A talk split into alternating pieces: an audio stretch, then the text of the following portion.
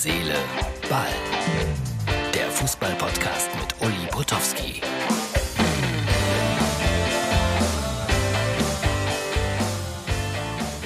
Herz, Seele, Ball, das ist die Ausgabe für Freitag. Ja, ich wollte ein bisschen angeben heute mal wieder. Die goldene Schallplatte rausgeholt, dahingestellt. Ja, habe ich auch mal bekommen. Für 100.000 verkaufte CDs der Teufelskicker Folge 1. Das ist heute nicht mehr möglich, weil wer kauft noch CDs?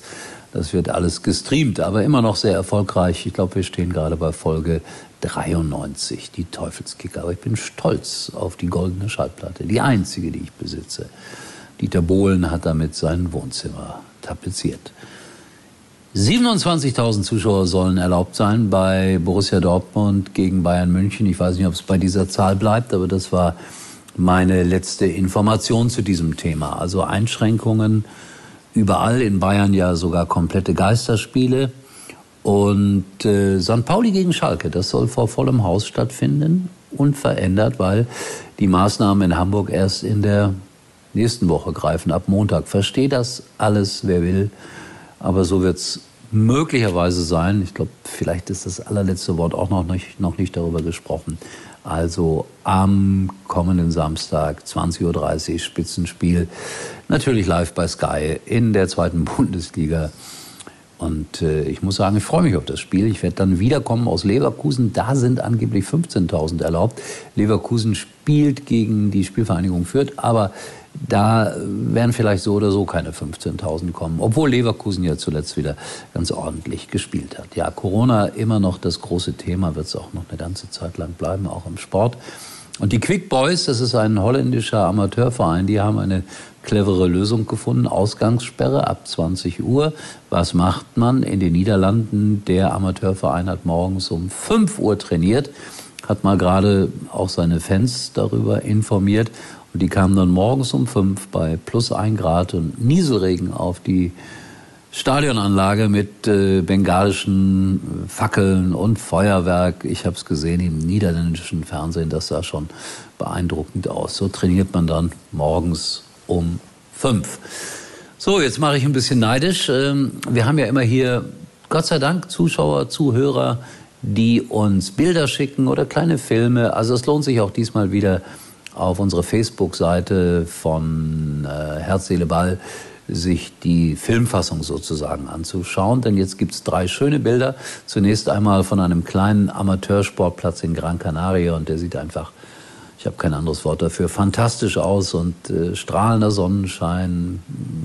Mein Groundhopper war da, als da nichts los war, aber irgendwie sieht es sehr, sehr romantisch aus. Danke für diese schönen Bilder. Und auch das vierte Bild heute in unserem Podcast kommt aus Gran Canaria.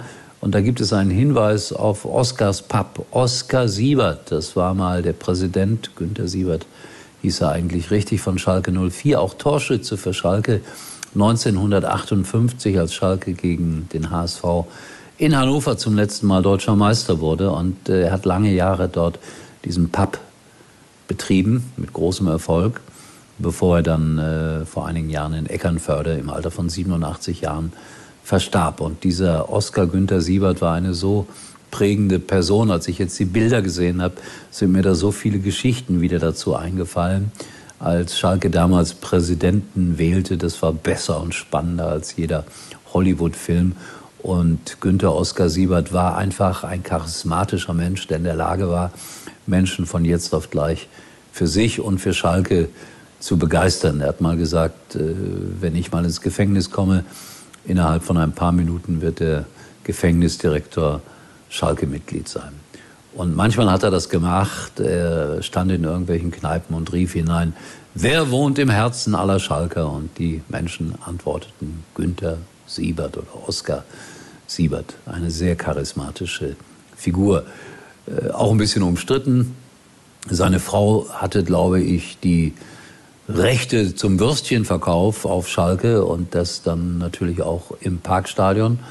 Und da kamen manchmal 70.000 und da der Schalker ja zwei Würstchen am Tag isst, äh, waren das beträchtliche Umsätze, die gemacht wurden. Später hat er dann Der Oskar Siebert mit dem Pappgeld verdient, mit dem Tanztee und mit Cevapcici. Das hat er sich irgendwo in Jugoslawien besorgt, damals noch Jugoslawien, hat es dann in Deutschland erwärmt und hat viel Geld damit verdient. Also ein cleverer Geschäftsmann war er auch und äh, er, nannt, er nannte sich auch Diamantenauge weil er ja den Blick hatte für große talentierte Spieler, beispielsweise Helmut und Erwin Kremers oder für Norbert Nickbohr und noch viele andere mehr. So, ist mir alles eingefallen, als ich die Bilder sah. Das war ein echt schöner Abend. Kommst du noch auf einen Kaffee mit drauf? Äh, nö. Den hole ich mir lieber bei Aral. Nicht nur als Ausrede heiß geliebt. Die Kaffeespezialitäten im Rewe to go bei Aral. Genießen Sie jetzt unseren winterlichen Creamy Karamelllatte oder den Creamy Hot Choc. Aral, alles super. Herz, Seele, Ball meldet sich erstaunlicherweise wieder, ohne goldene Schallplatte, dann aber auch wieder morgen, wenn alles gut geht. Ich hoffe. Tschüss, Freunde. War übrigens mal Nummer 1 in der Hitparade. So, liebe Herz, Ballfreunde, am Ende noch ein kleiner Tipp. Manchmal chattet man ja Dinge, die unter uns bleiben sollten, also quasi zwischen dir und mir. Und da bin ich natürlich froh, dass es den Messenger von WhatsApp gibt. Durch die End-zu-End-Verschlüsselung bleibt Privates wirklich privat und berufliches natürlich auch.